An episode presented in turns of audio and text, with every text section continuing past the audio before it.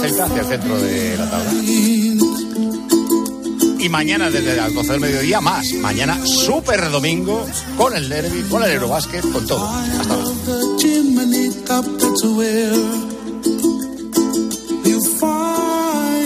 Tiempo de juego. Cope, estar informado.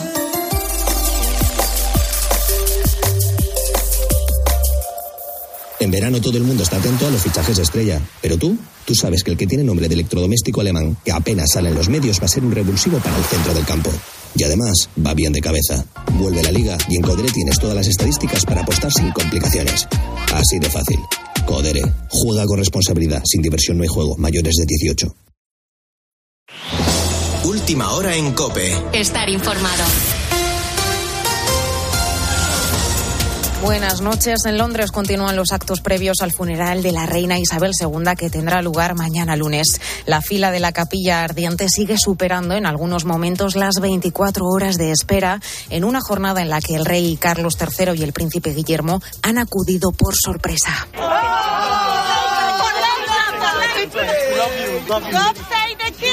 Allí, como escucha, se han acercado a saludar a quienes esperaban. Esta jornada ha sido el turno de los ocho nietos de la reina, quienes han velado su cuerpo. Este domingo llegarán a Londres el rey Felipe acompañado de doña Leticia y allí coincidirán en un acto público después de más de dos años con el rey emérito. Quien acaba de aterrizar en Reino Unido es el presidente estadounidense, un Joe Biden que horas antes advertía a Putin sobre el uso de armas nucleares. También hemos escuchado al secretario de Estado estadounidense, Anthony Blinken, pronunciándose sobre la fosa de Izium en Ucrania, donde se han encontrado más de 400 cuerpos. Esto es una parte horrible. Este descubrimiento de las 440 personas que se han encontrado en una fosa común en Ucrania, en Izium, es otra muestra horrible de lo que sucede cada vez que las tropas rusas retroceden.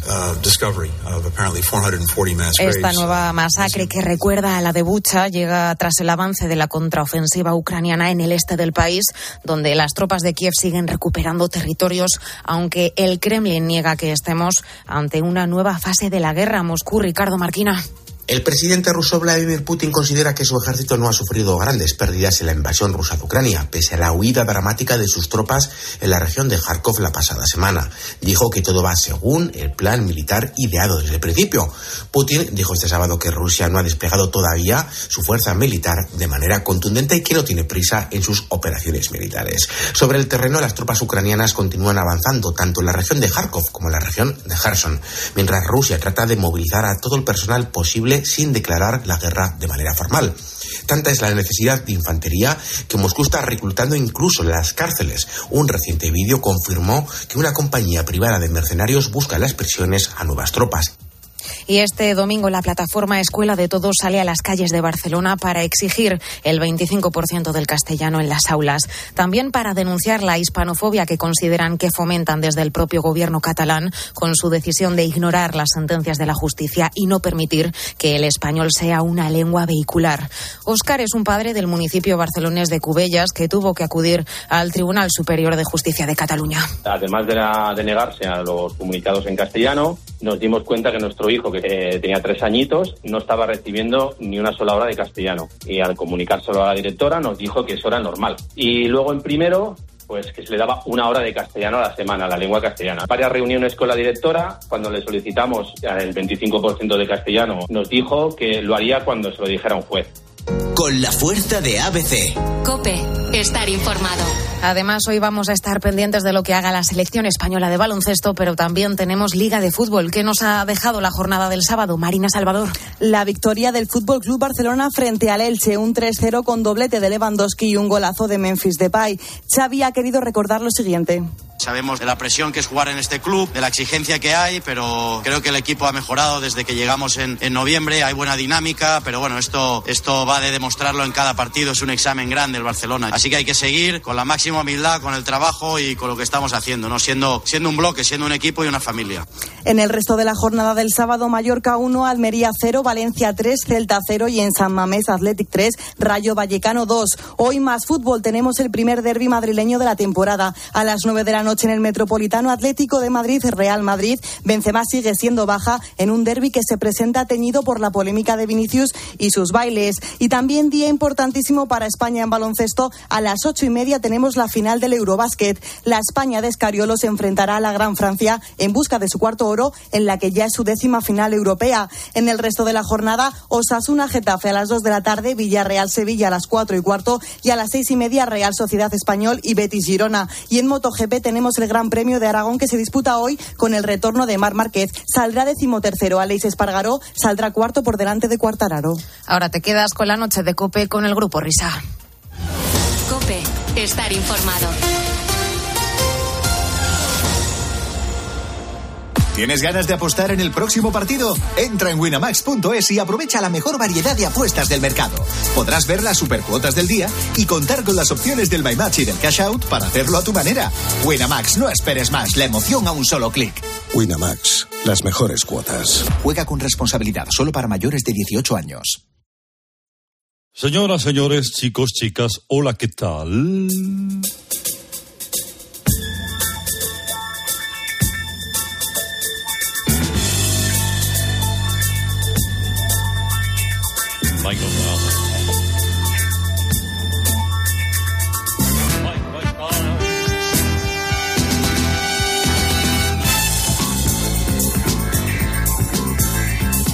Nine oh nine, nine oh nine, nine oh nine, Vamos todos.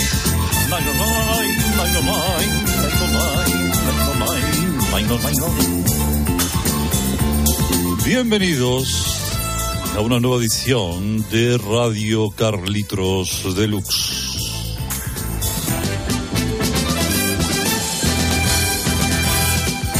¿Quieren disfrutar de un rato de buena música, conociendo la intrahistoria, las entretelas, las tripas, las entrañas y los secretos nunca sabidos hasta ahora de artistas y canciones? Siéntense, pónganse cómodos y disfruten porque arrancamos.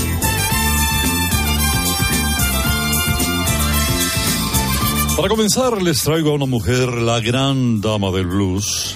Tenía, tenía esta mujer eh, curiosas aficiones. Eh, le apasionaba fumar colillas que encontraba en las aceras de las calles de Alcalá de Henares. Y cuando se emborrachaba, que prácticamente era cada día, eh, digamos que amaba terminar la noche recostándose y retozándose entre las bolsas de basura. Un día en el bingo de Mora de Rubielos, entre cartón y cartón, y acompañada por su habitual porro de siete papeles, eh, le vino la inspiración eh, para una canción, entre bola y bola, entre número y número. eh, le, le- vino a la cabeza una melodía que medio mundo ha tatareado en alguna ocasión. Ella es Janis Joplin.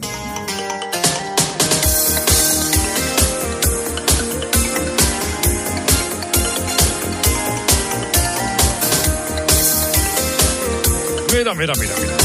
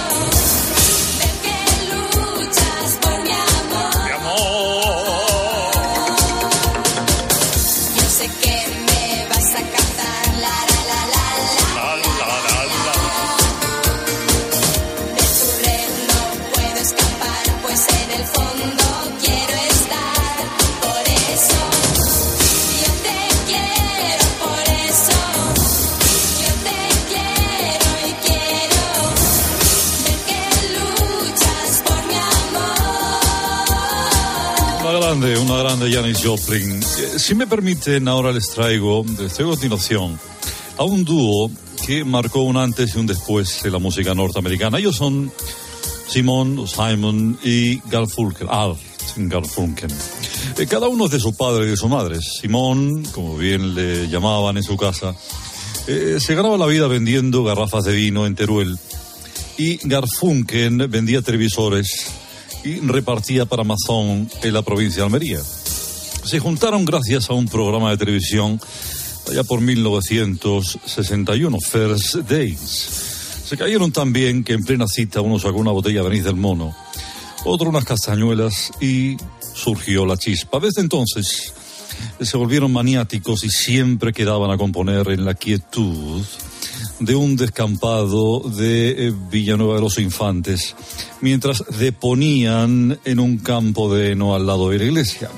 En aquel programa de televisión, plasmaron su arte con una melodía improvisada que no solo sirvió a partir de entonces como sintonía de cabecera de aquel programa, que la cambiaron, sino también para que fuese muy versionada.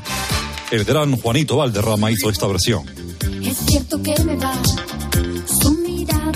su forma de hablar. Oh, Señor, pero yo quiero más. Quiero un hombre sincero y formal. Que cuide de mí con seguridad.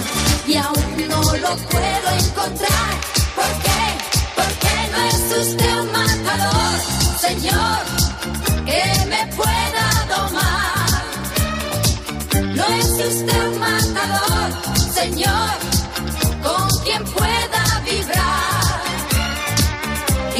falta valor para hablarme de amor. Porque no es usted un matador, Señor, y no puede cambiar. No, no, no.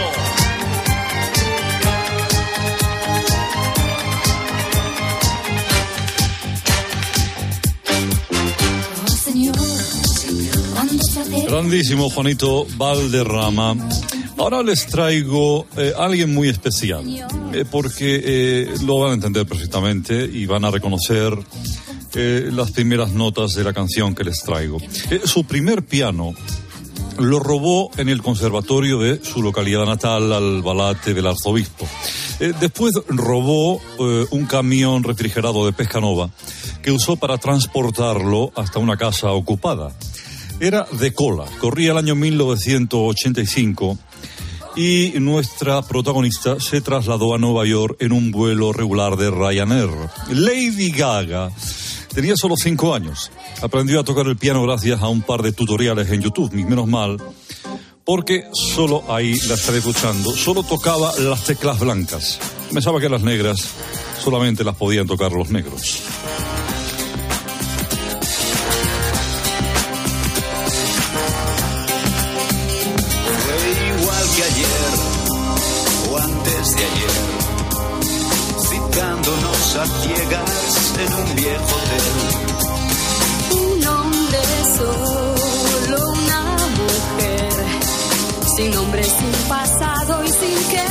Saber.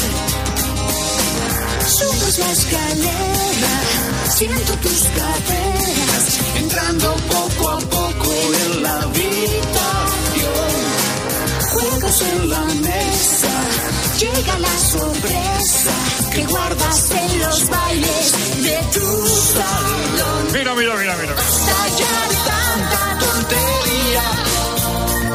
hoy voy a ir al grano, te voy a meter mano, porque otro gallo sí nos cantaría. Tentamos a la suerte, tenemos que ir a muerte, estoy por ti. Grande, grandísima Lady Gaga. Bien, si me permiten, ahora les traigo eh, a otro dúo. Se conocieron en la cola del baño de la discoteca Jumbo de Arenas de San Pedro. Eh, alguien obraba en el váter de caballeros y tardaba tanto que esperando y esperando entablaron amistad. Eh, con un sol y sombra y una anís castellana respectivamente en cada una de sus manos, hablaron del tiempo, de la vida y surgió inevitablemente el flechazo. Cuando por fin A uno le tocó el turno de entrar en el baño, también para arrojar todo lo negro. El otro lo sostuvo con sus manos. No había taza y sí un charco de orín alrededor del váter. Eh, Se miraron y nunca dejaron de estar juntos. Se reventaban los granos de pus mutuamente. Y un buen día un productor discográfico les descubrió cantando en Gibraltar mientras daban de comer a los monos. Eh, nos estamos refiriendo, lógicamente, cómo no, a los Mother Talking.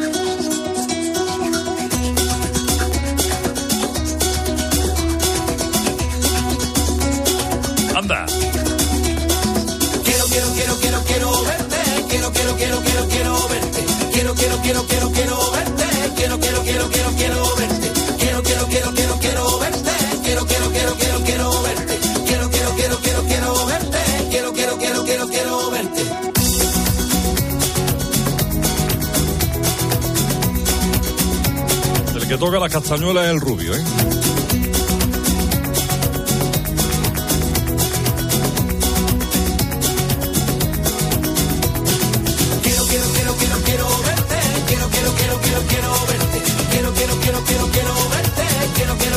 quiero verte. Y la letra es de Pérez Botija.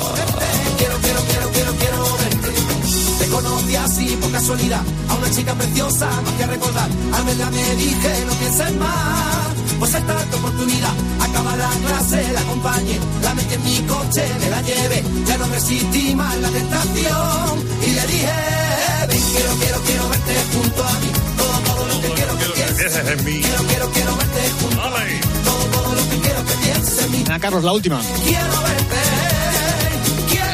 Yo llevo toda la vida oyendo los Model Talking y esta no la conocía. ¿eh? Esta, esta, esta no, no la conocía. Hombre, tengo alguna más.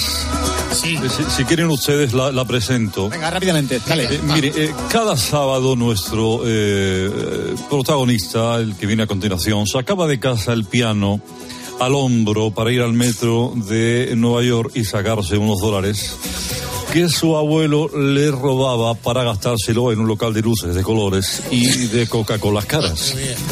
Un día volviendo a casa y asqueada de su vida, lanzó el piano contra un coche patrulla de la policía. Esposada en el asiento trasero, eh, con las manos atrás, escribió una canción en un pentagrama. Ella se llama Melissa Manchester y la canción es esta.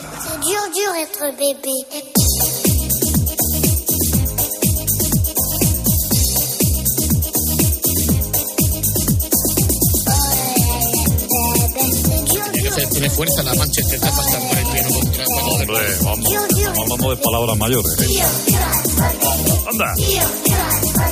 Mira. Je m'appelle Jordi et 4 ans et tu petit. Dur, dur être bébé. Que es Melissa y la familia entera, ¿no?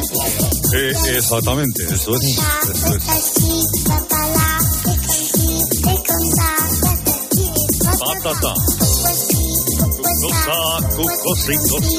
Bueno, pues ya sí que despídete, ¿no, Carlitos? Pues tenemos que seguir nosotros. Di que esto que estamos aquí en Rock and Roll No, FM y en la CNN y todo esto. Eh, por supuesto, este programa, recuerden que lo pueden eh, volver a escuchar mañana por la mañana en Rock FM, por las tardes de los domingos en Cadena 100, los lunes por la mañana en Cadena Dial, en Kiss FM los domingos por la tarde.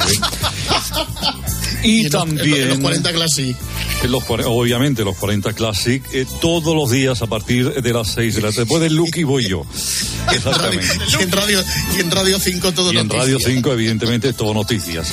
Janis Joplin, Simon y Garfunkel, Belisa Manchester, los Model Talking y Lady Gaga han sido los protagonistas de hoy de Radio Carlitos Deluxe. La semana que viene más les habló Herrera Carlos. Adiós, adiós.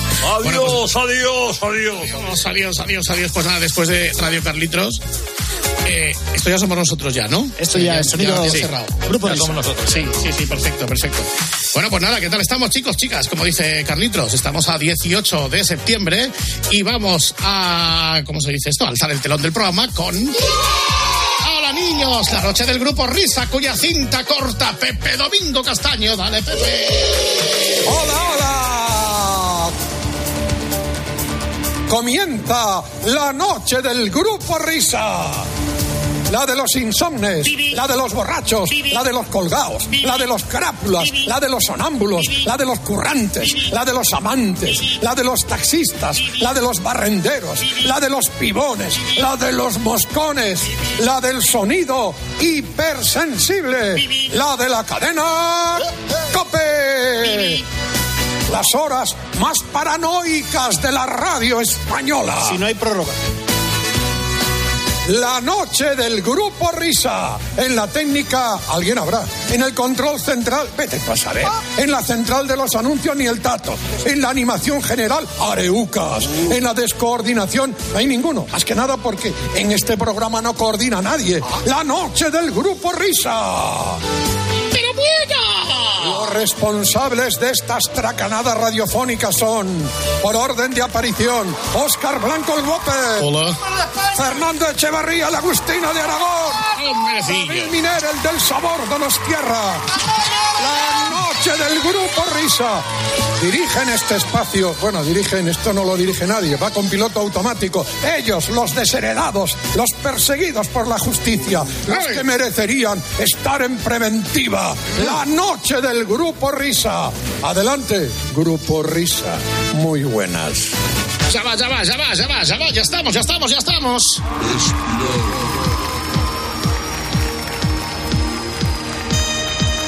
¿Qué tal, qué tal, qué tal, qué tal, qué tal, qué tal, qué tal, qué tal? Bienvenidos, lo dicho, a esta madrugada de este decimoctavo día del mes de septiembre.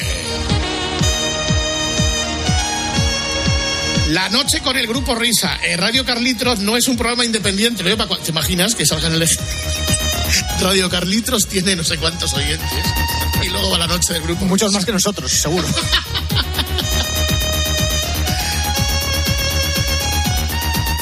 pesar, bueno, y a pesar, no, y además de la presentación perfectamente anunciada por Pepe Domingo Castaño, y estamos en la dimensión técnica del programa. Alguien habrá, el Ministerio de Control, a Luis Ángel. Hola, queridos amigos COPE. Hola, amigos que trabajáis, que trasnocháis, que sacáis adelante España, que habéis venido a servir y no a serviros. Y hola a todos los que habéis venido a serviros y no a servir.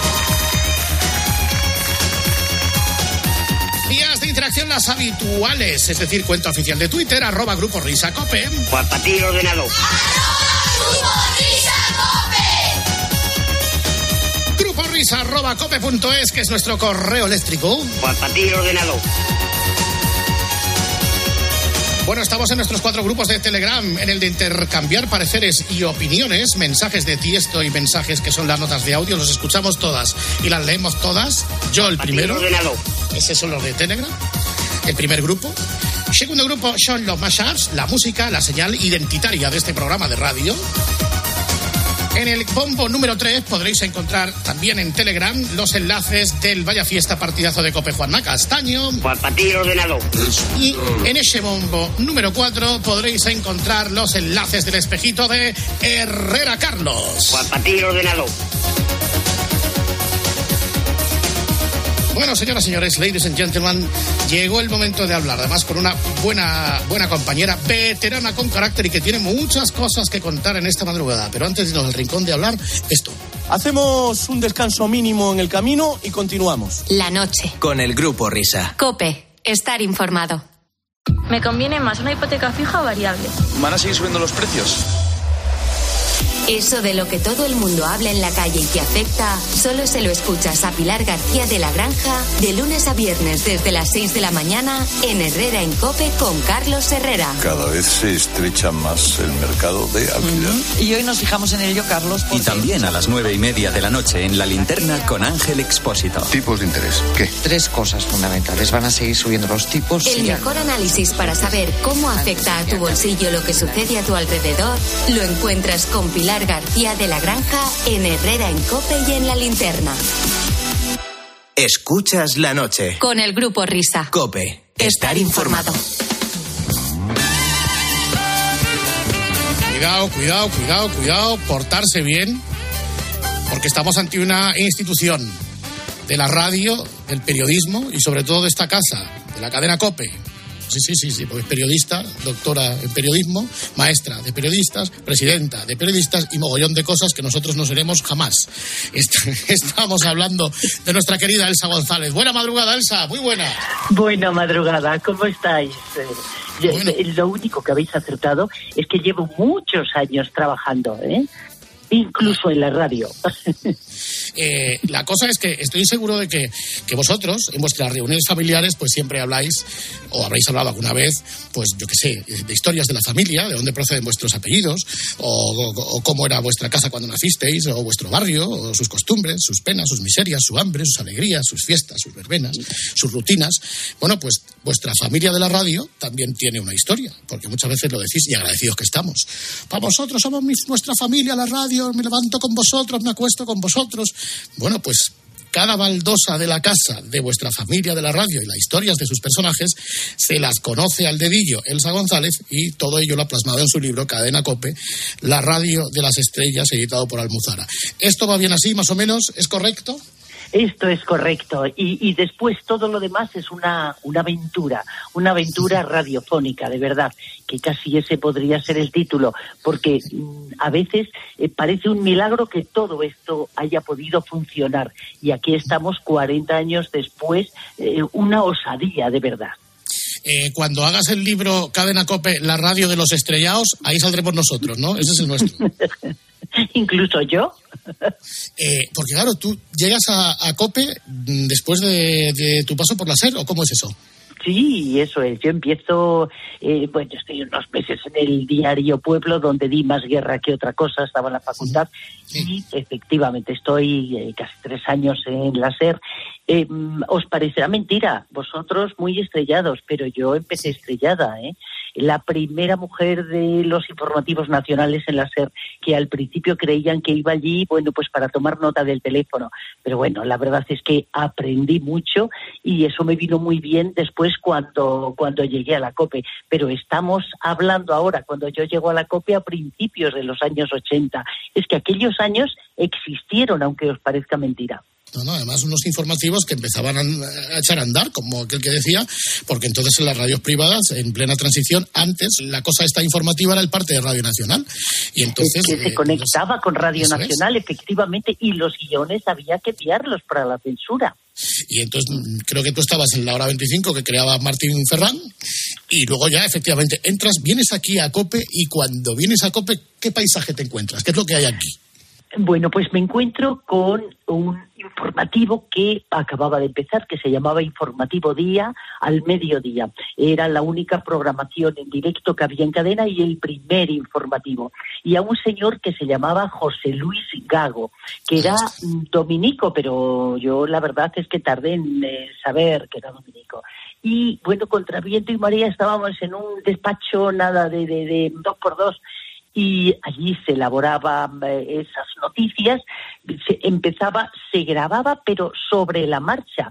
Eh, cada diez minutos se iba enviando la cinta para que la pasaran. Y ahora entiendo muy bien que aquello se, se grabara al principio porque éramos todos muy jovencitos y José Luis Gago tenía un equipo eh, de, de recién licenciados o estudiantes eh, todavía. No había medios, ni materiales, humanos, ni experiencia en la gestión, pero bueno, pues eso, como decía, había un hombre valiente que se llama José Luis Gago y que en medio de aquella pobreza auténtica ¿eh? que había en, en la casa, en la emisora, fue capaz de atraer y contratar a Luis del Olmo. Y Luis del Olmo no era lo que fue eh, la estrella que fue unos años después, pero era el comunicador más importante que había en ese momento en la radio, ¿eh?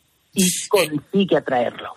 Hay que decir una cosa, eh, Elsa, en principio que la cadena COPE era un grupo de emisoras pequeñas de las diócesis que emitían de forma independiente, no como cadena de radio. La Radio Popular de Madrid, Radio Popular de Zaragoza, que era la mía, yo el Plaza de las 6, y que eran las emisoras de los, de los obispados.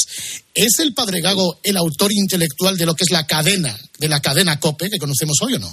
Completamente. Sin él, desde luego, creo que hubiera sido muy difícil que hubieran salido adelante. Porque además, dices muy bien, eran emisoras, pero con vocación de independencia, que todavía es peor.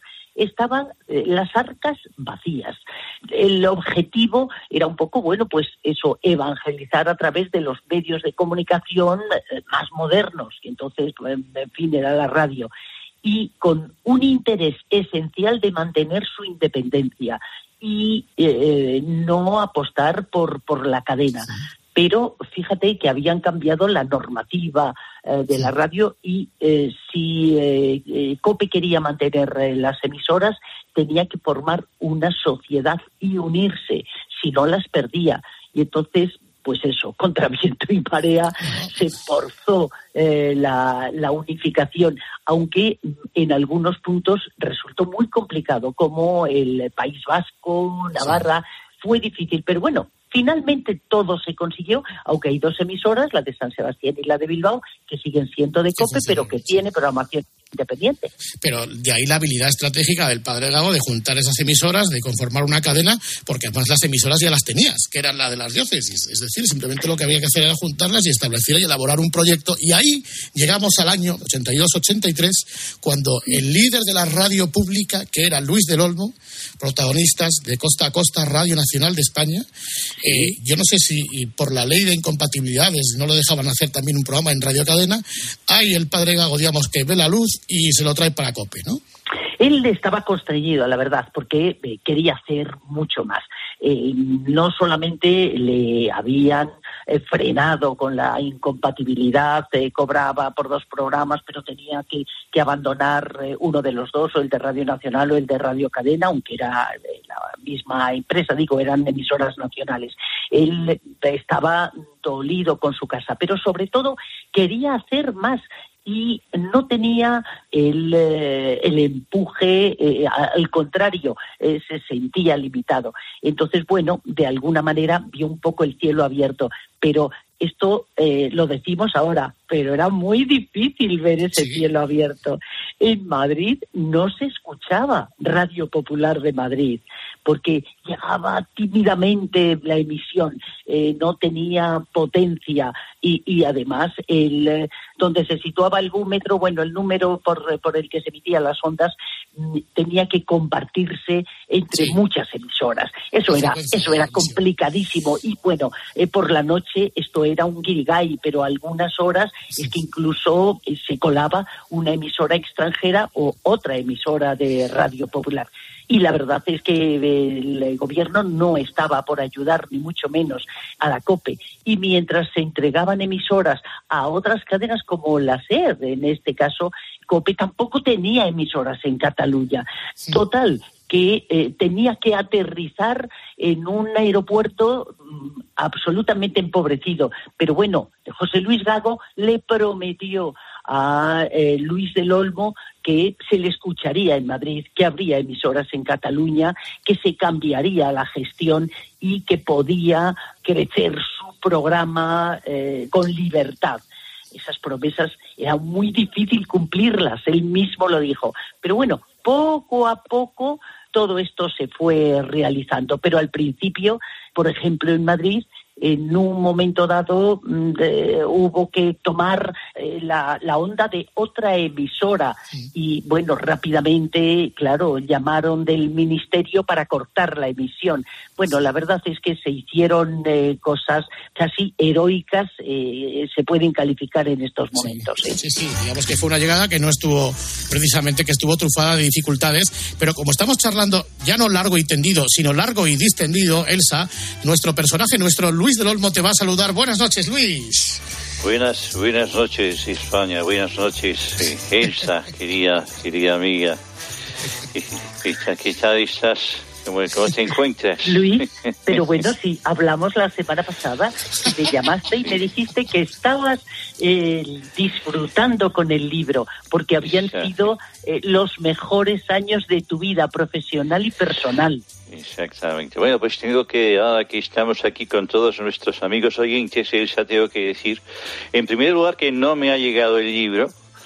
Y, y- y- y- y en segundo lugar, que todo lo que has contado no se corresponde en absoluto con la realidad. Yo no conocí nunca al padre Gago y no recuerdo haber estado en la cabina. No, fuera de bromas. Yo, yo sinceramente creo que que Elsa González simboliza no solo la cadena sino la radio en España. Esa voz fresca, única, personal, amiga, de edición perfecta, sabia, erudita y maestra. ¿Quién mejor que Elsa González para escribir la historia de la cadena COPE? Yo, eh, si me permites, eh, Fernando, amigos de- del Grupo Risa, antes de, de recordar cómo comenzaba yo en la cadena COPE aquellas mañanas, eh, permíteme preguntar, Elsa, ¿tú, eh, ¿cómo has escrito el libro? ¿Ha sido de, de golpe? ¿Ha sido poco a poco? ¿Tenías esa intención hace tiempo con, con notas sueltas que has ido eh, pues, reuniendo una vez deslavazadas? Eh, ¿cómo, cómo, ¿Cómo ha sido el proceso? Pues fíjate, Luis, yo la primera vez que te entrevisté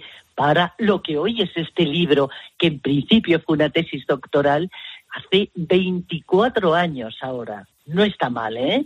Me contaste muchas, eh, mm, eh, mucha intrahistoria que yo desconocía, como por ejemplo que estuviste a punto de marcharte a la competencia meses Eso es. después de que te contratara la COPE.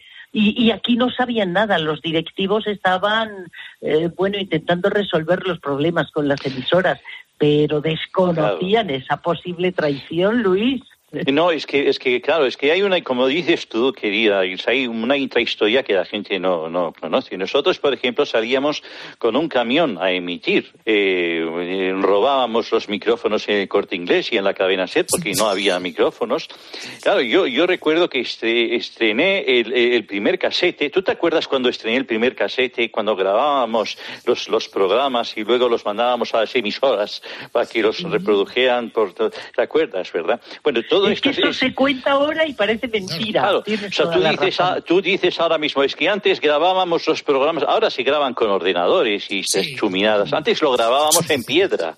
Esto, eh, claro, claro, grabábamos. Y, y claro, esto, esto, tiene, esto tiene que contarse, porque ahora mismo eh, la gente pues tiene un dispositivo electrónico en la mano y puede escuchar cualquier emisora del mundo.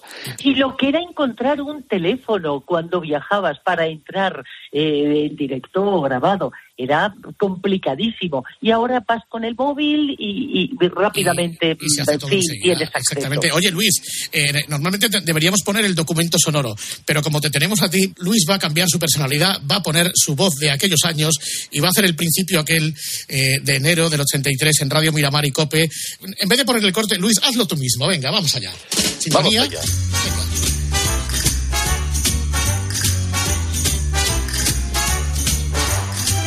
Buenos días, España. Les habla Luis Olmo desde Radio Miramar de Barcelona y a través de las 45 emisoras COPE, Radio Popular. Bienvenidos a cuantos ciudadanos que, teniendo la costumbre de sintonizar estas emisoras amigas, se encuentran hoy con un nuevo programa y a cuantos oyentes se incorporan a esta aventura radiofónica. Les aseguro que hoy es un gran día para este quien les habla. Desde las 45 emisoras COPE, Radio Popular y Radio Miramar de Barcelona, desde protagonistas, buenos días, España. Oye, muy bien, muy bien, ahí te ha quedado. Sí, señor, pues así fue, ¿verdad, Elsa? Así fue. Pero tal cual, pero qué bien lo hacéis. Efectivamente. Y aquello parecía eh, milagroso. Los eh, eh, compañeros, los trabajadores nos acumulamos allí en el estudio central. eh, En una, en una aquello, casa, porque- en una casa ocupada, ¿recuerdas, Elsa? Sí, sí, sí. Completamente. Estábamos en la calle Juan Bravo. Y además una casa de verdad ocupada porque era Radio Popular de Madrid, pero entonces el director de Radio Popular de Madrid eh, no compartía esas ansias de cadena, era el primero casi que no lo aceptaba, o sea que Eso de es. verdad estábamos casi realquilados. Yo pagué la primera unidad móvil, eran dos caballos. Y yo también robaba los, los, los teléfonos de, de, de los hoteles, la antena la mangamos de una comunidad de vecinos. Así, así arrancamos. En la- en la- y mira eh, cómo estamos ahora. Cuatro millones y medio cobraba Luis, ¿no? El, el primer sueldo que tuvo aquí en Cope. que entonces fue- era un contrato futbolístico elevadísimo para la época, pero es que eh, al año siguiente, cuando se firma el siguiente contrato, ya era multiplicado.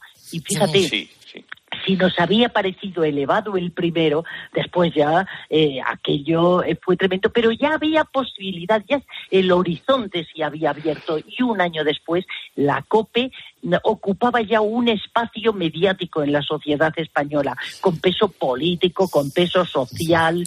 Fue tremendo, de verdad. Tremendo, el tremendo, y lo que se consiguió en un año. Y protagonistas y Luis del Olmo, pues la verdad es que fueron, eh, pues eso, el, eh, la potencia eh, completamente que, que permitió eh, ese éxito.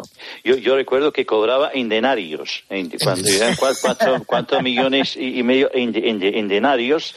Y, y, bueno, pues recuerdo aquel contrato, contratazo que firmé por 20 años con la cadena. Por 20 años. Y, claro, como fue un acontecimiento, sobre todo en la historia de la comunicación de la radio privada, y así se vivió en aquella época, el acceso de Luis del Olmo a una radio privada como era la cadena COPE, y era de alguna manera el milagro del padre Gago, no cundió cierta incertidumbre entre el personal, Elsa, por los emolumentos de una estrella como Luis del Olmo, o se confiaba en que esto se podría resolver con los ingresos publicitarios?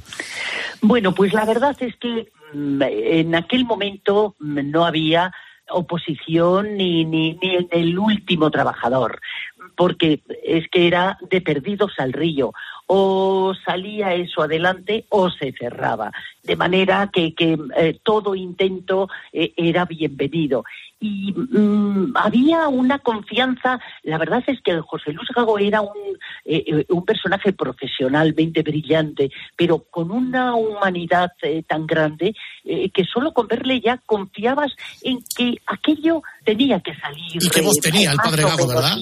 Voy, qué voz. es que era, era santo por dentro y por fuera, porque está en vías de beatificación, efectivamente. Y luego, como la obra del Padre Gago no estaba completa, llega un torbellino que es Encarna Sánchez.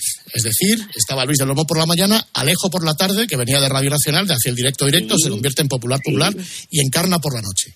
Eso es. Y Encarna, eh, que no era nada populista, ¿eh? bueno, aquello era, era capaz de estar ante el eh, micrófono las horas que hiciera falta. Impresionante. Empieza por la noche, pero por la noche está solo un año. Y además de manera escasa, porque empieza con menos horas, porque había que finalizar un contrato publicitario. Y cuando termina la temporada, ya eh, Encarna era eh, uno de los personajes más eh, conocidos. Ella se había trasladado de Barcelona a Madrid. Fíjate que poco después, ya martes y 13, y que os hacen la competencia a vosotros, sí, pues efectivamente, pues pues consigue ya eh, elevarla casi, eh, en fin, a los altares de la comunicación y eh, revolucionó, revolucionó la radio. Pero de la noche, la dirección ve que aquello tiene unas posibilidades efectivamente enormes y la trasladan a la tarde.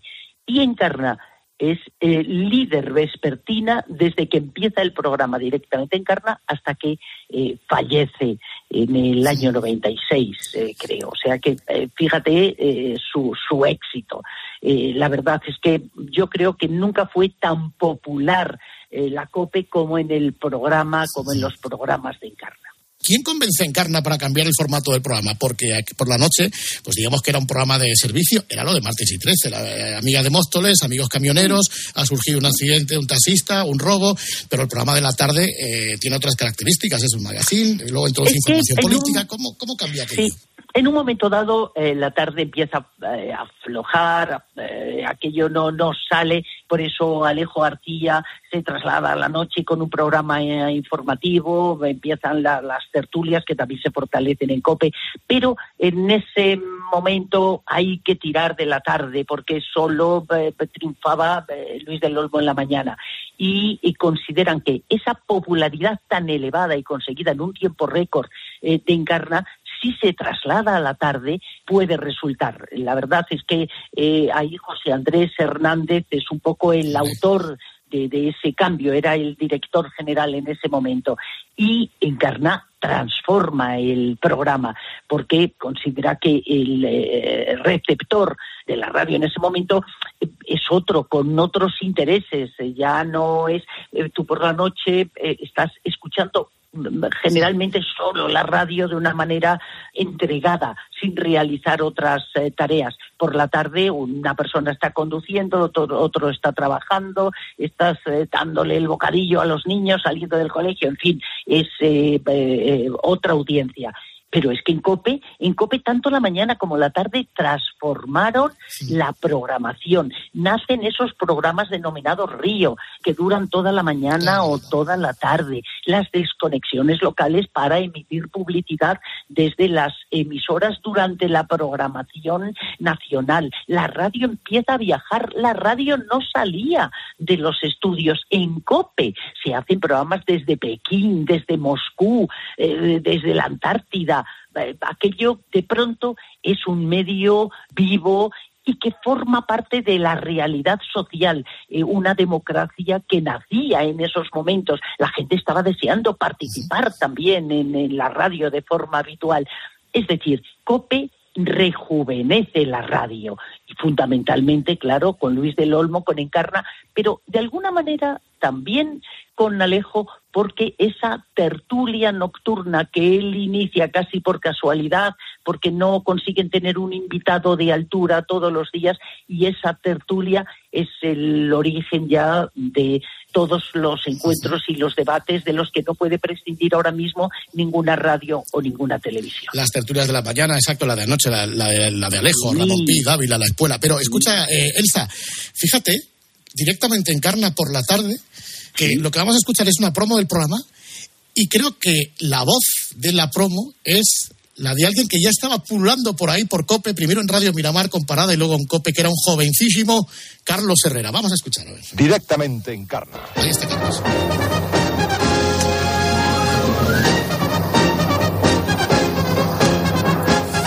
Han pasado unos años. Una ¿eh? tribuna en la tarde para que un pueblo proyecte su voz.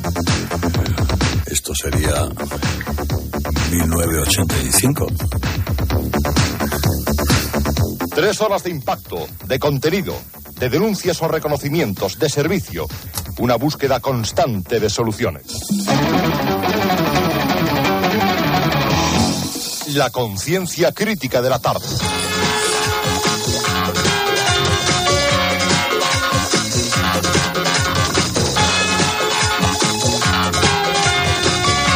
Un equipo de profesionales al servicio de un pueblo. ¿Tú crees que le gustaba un cambio de Bueno, pues eh, este es Carlos Herrera, que lo recordaba también hace poco tiempo, eh, que ya pululaba por aquí, ¿verdad, Elsa? Es que Carlos Herrera ha sido el guadiana de la COPE. No. Porque eh, aparece, Hola, Carlos. aparece Hola, hola, hola, hola, ¿qué tal? Mi querida Elsa, me alegro de saludarte, buenas noches. Buenas Eh, noches. sigue, sigue, me gusta que hablen bien de mí. Sigue, sigue. Adelante. Oye, pero desde el principio, eh, Carlos, Carlos, eh, no sé si él solo se sentía una estrella, pero todos le consideramos una estrella en cuanto vino a Madrid. ¿Cómo lo haces? No, bueno, eso sí, sí, no, eso sí. Y tú eres es un que usted- chaval todavía. Es que ustedes me quieren mucho. Yo, yo, era- yo, bueno, sigo siendo un chaval, sigo siendo un auténtico crío. Pero eso, eso es que ustedes aquí en Madrid me recibieron eh, con los brazos abiertos. Y para mí hacer las promos, por ejemplo, de El Carna Sánchez, tres horas de impacto. Pues ya me- para mí era una responsabilidad muy grande. Para mí lo que verdaderamente fue un auténtico honor eh, fue conocerte, Elsa, porque de ti, de tu sabiduría, eh, muchos eh, que ahora mismo, pues bueno, triunfamos más o menos, pues hemos aprendido un montón. ¿Tú te acuerdas, Elsa, que Carlos llegó a hacer un programa que se llama España en pijama? España en pijama. Hombre, claro. ¿Eh? Y caperucita roja. Y uy, uy, uy, uy, de Y verdad. hacía comparada Muchas- por la tarde, los sábados. Sí, eso Sí. es. Eh, La imaginación al poder eran, eran programas de verdad divertidos, entretenidos, con guiones muy originales. Eh, la verdad es que, Carlos, tú has estado dotado para la radio siempre. Yo siempre he estado muy bien dotado para, para la, la radio. De todas formas, eh, eh, Elsa, tú me tienes que aclarar esta cuestión, tú que conoces esta casa de cabo a rabo. ¿Cómo es posible que, a pesar de que muchas veces hemos estado a punto de caer en la lona, siempre nos hemos levantado? Porque yo recuerdo cuando, cuando deja Cope Luis del Olmo, en el año 91, pues le le surge aquella oferta de Onda Cero y se marcha. Entonces, ese año está eh, González Ferrari haciendo la mañana, pero evidentemente la sombra de Luis del Olmo es muy alargada. Bueno, pues la divina providencia viene a rescatarnos y en el año 92 eh, vienen las víctimas del, del antenicidio. García, Antonio Herrero, Luis Herrero, Federico Jiménez Los Santos. Pero es que cuatro años después se nos muere Encarna Sánchez. Pero es que dos años después se muere ahogado Antonio Herrero. Y una vez que intentas de alguna manera recomponer y reconstruir el edificio, Se va año García. do- se, se va García. Y luego en el año 2009, más allá de cualquier consideración, pues se van Federico Jiménez Los Santos y César Vidal, que tenían una audiencia notable y que de alguna manera pues se habían construido un proyecto también aquí. Pero otra vez viene la divina providencia a rescatarnos y resulta que Paco González discute con Daniel Anido y ver en los deportes de la SER bien en la Copa los números uno en 2010. ¿Cómo es el milagro de esta radio, Elsa?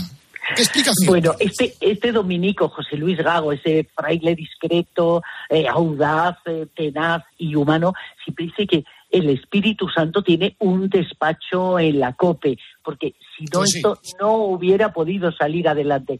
Y sin embargo, así ha sido. Es eh, contra todo pronóstico cuando ya parecía que estaba todo perdido, porque aquí también ha habido un ERE que hay que recordar y que han sufrido eh, los trabajadores, ¿eh? porque detrás de todas estas figuras, que desde luego tienen eh, un mérito tremendo, también hay unos profesionales de calidad que han estado sosteniendo eh, los pilares de la COPE de forma permanente, apoyando y potenciando a esos eh, a esas estrellas. Pero bueno, desde luego sí, el Espíritu Santo debe estar en un despacho por ahí. Pues seguramente. Ya que hablamos de los que llegaron de deportes, ¿a que tú conociste a un jovencísimo Juan Antonio Alcalá que iba para informativo? Sí, bueno, trabajó conmigo. Y de Juan Antonio Alcalá tengo que decir algo Sí. eh, que, que no quiero que pase inadvertido. Es el único redactor de informativos, entonces en política, en fin, que eh, entra en antena, en un boletín, eh, cuando tienes que hacer esos eh, 40, 50 segundos y no te puedes estar. Y entra sin papel y suelta su información perfecta, la noticia.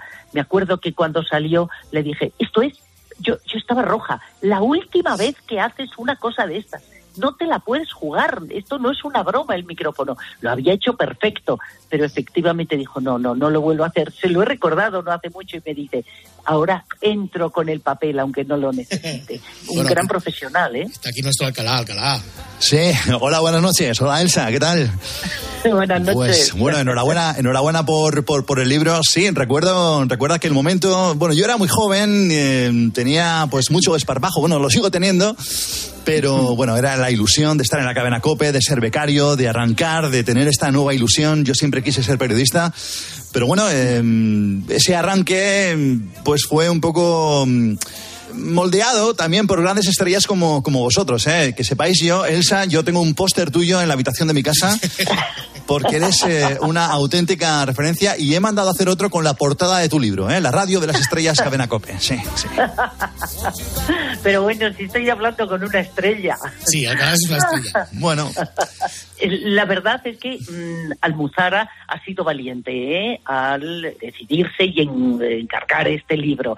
Mm, La cadena lo merece, pero profesionales como tú y como quienes presentan este programa, pues son los que han elevado a la COPE. O sea que, en fin, adelante. Gracias, Elsa. Elsa, entonces el edificio de la radio, por lo menos la que hemos conocido, eh, ¿qué se cimenta? ¿En las mañanas y en los deportes?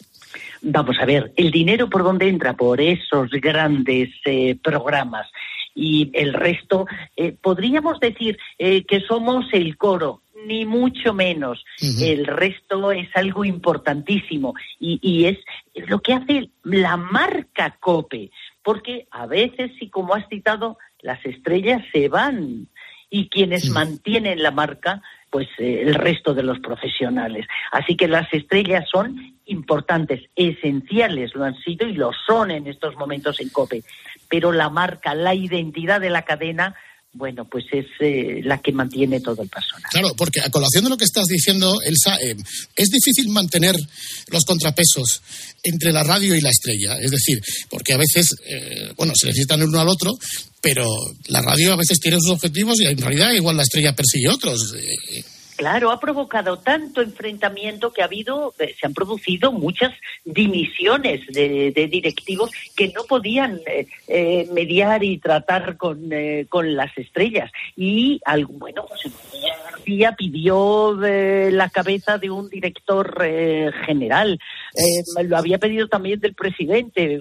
Después, cuando Carlos Herrera presentaba su, entraba a las 10 de la mañana, son las 10 y Herrero. Las 10 y Antonio Herrero, decía. 10 Son y las 10 5, las 10 y y cuarto. 18. O exactamente. Efectivamente.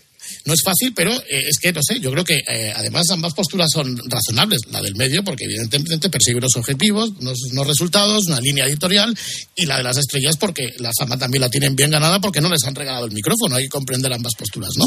Pero, eh, por cierto, hablando de estrellas, así que entonces hay alguno que intentó comprar la COPE, algún famoso. Eso lo cuento en el libro y eh, parecerá mentira, pero hubo sus más y sus menos en los medios eh, de comunicación y fuimos, eh, eh, salimos hasta en alguna portada de periódico. Yo creo que hay que leer el libro, ¿eh? Pero damos alguna pista, un cantante. ¡Uea! Ya está, ¿no? Que cante algo el cantante. ¿Qué tal? ¿Cómo estás? Elsa, Elsa, amigos de la Cabra Cope, soy Julio Iglesias. Herida Elsa, guapísima, hermosa, preciosa. Qué, qué gran libro. Y además, cuántas verdades cuentas. Yo, eh, eh, yo quise comprar la Cabra Cope. Quería llamarla Radio Julio, Radio Gwendolyn, pero al final no, me, no, no, no, no me dejaron. Yo sé que tú estabas muy por la labor de que yo comprara la Cabra Cope, pero al final... Mira, si tú te vas... O sea, esto lo cuentas en el libro también, ¿no? Todo, todo aparece. Lo cuenta Es que le han todo. a la cadena COPE, ¿eh? Y a estrellas como tú. Oye, Elsa, eh, ¿cuál es el futuro de la radio de las estrellas? Eh, ¿Tenemos un cielo menos estrellado que antes? ¿O Bueno. tenemos que fabricarlas o crearlas o cómo hacemos? si han superado dificultades tan grandes y crisis tremendas, ¿eh? no solamente propias, sino generales. Desde 2010 eh, todas las cadenas eh, tuvieron que, que realizar ERES, Dios mío, por desgracia. En fin, eh, el futuro tiene que ser prometedor. Fíjate, antes no teníamos podcast, ahora se puede escuchar este programa desde cualquier lugar, a través de Internet, en directo o mm, a cualquier hora. Y puedes ir en el metro disfrutando de vosotros y de vuestra compañía. O sea que eh, mm, la radio se reinventa y COPE está siempre a la última y a la vanguardia como lo estuvo en ese momento. Y ningún momento es fácil, ninguna etapa, pero mm, yo creo que ahora tenemos mucha más capacidad para triunfar que hace 40 años. Un momento con el que te quedes, un día con el que te quedes, una hora, un programa, algo. Eh, Pues es difícil, pero recuerdo el día eh, que se despidió eh, José Luis eh, Gago y mm, la verdad es que eh, estábamos en el estudio escuchando, mm, bueno, pues esa última entrevista que se realizó y era un momento de, de cierre, de etapa, eh, de, de quien había construido un poco toda esta cadena, eh, que era un momento difícil. Además, se sentía un poco de orfandad, ¿eh? su ausencia la sentimos todos de forma personal. Eh, el último día de José Luis Gago yo creo que es uno de los eh, recuerdos más palpables. Bueno, pues antes de terminar, como eres experta en casas reales, Jaime Peñafiel, por favor, há- hágame los honores. Y Señoras y señores, me alegro mucho saludar, doña Es, es que hemos coincidido, doña, doña Es, buenas noches. La la Buenas noches. la- hemos coincidido en informar sobre la, sobre las casas reales. Entonces, pues yo también le tengo que preguntar, doña Elsa, pues, por una figura, porque recientemente nos ha abandonado, que es Isabel II de Aragón y Oído Sicilia. 70 años de reinado. 70 años. ¿U- ¿Usted la ha llegado a entrevistar o no? No, no, no, no, no. Nunca he estado. Yo con la he entrevistado ella. La he 54 visto- veces. La he visto en Buckingham, ¿eh? Bueno, pero, pero cuidado, Jaime. Tú no solo la has entrevistado, eres el único periodista que estuviste con su marido dos horas, el duque de Edimburgo, Sí, señor. que a los periodistas no nos tenía en buena estima. Y además le voy a contar un secreto a todos, todos ustedes. La reina Isabel II era una gran oyente, un- una gran oyente de radio. Sí, señor, porque le encantaba la radio y una gran A los oyente. 14 años. A los 14 años hizo su primer eh, eh, podcast. Su, su primer podcast, sí. Sí. Exactamente. No, una, y además era una gran oyente de la, de, de la, de la cadena COPE, efectivamente. Muy bien, don Jaime. Me alegra mucho saludarle, doña Elsa. Un abrazo.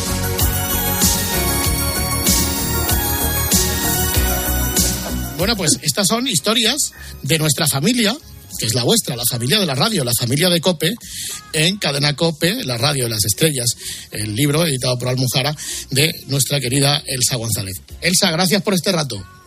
Un placer para vosotros. Gracias por este rato que, que me habéis permitido pasar y gracias por alegrarnos la vida todos los fines de semana.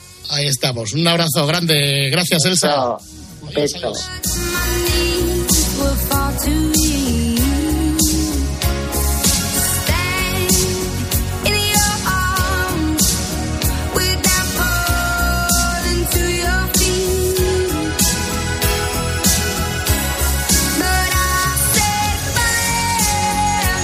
Ahora lo que toca es escuchar las apasionantes noticias de las dos para saber lo que hay por ahí. Luego seguimos aquí en Cope.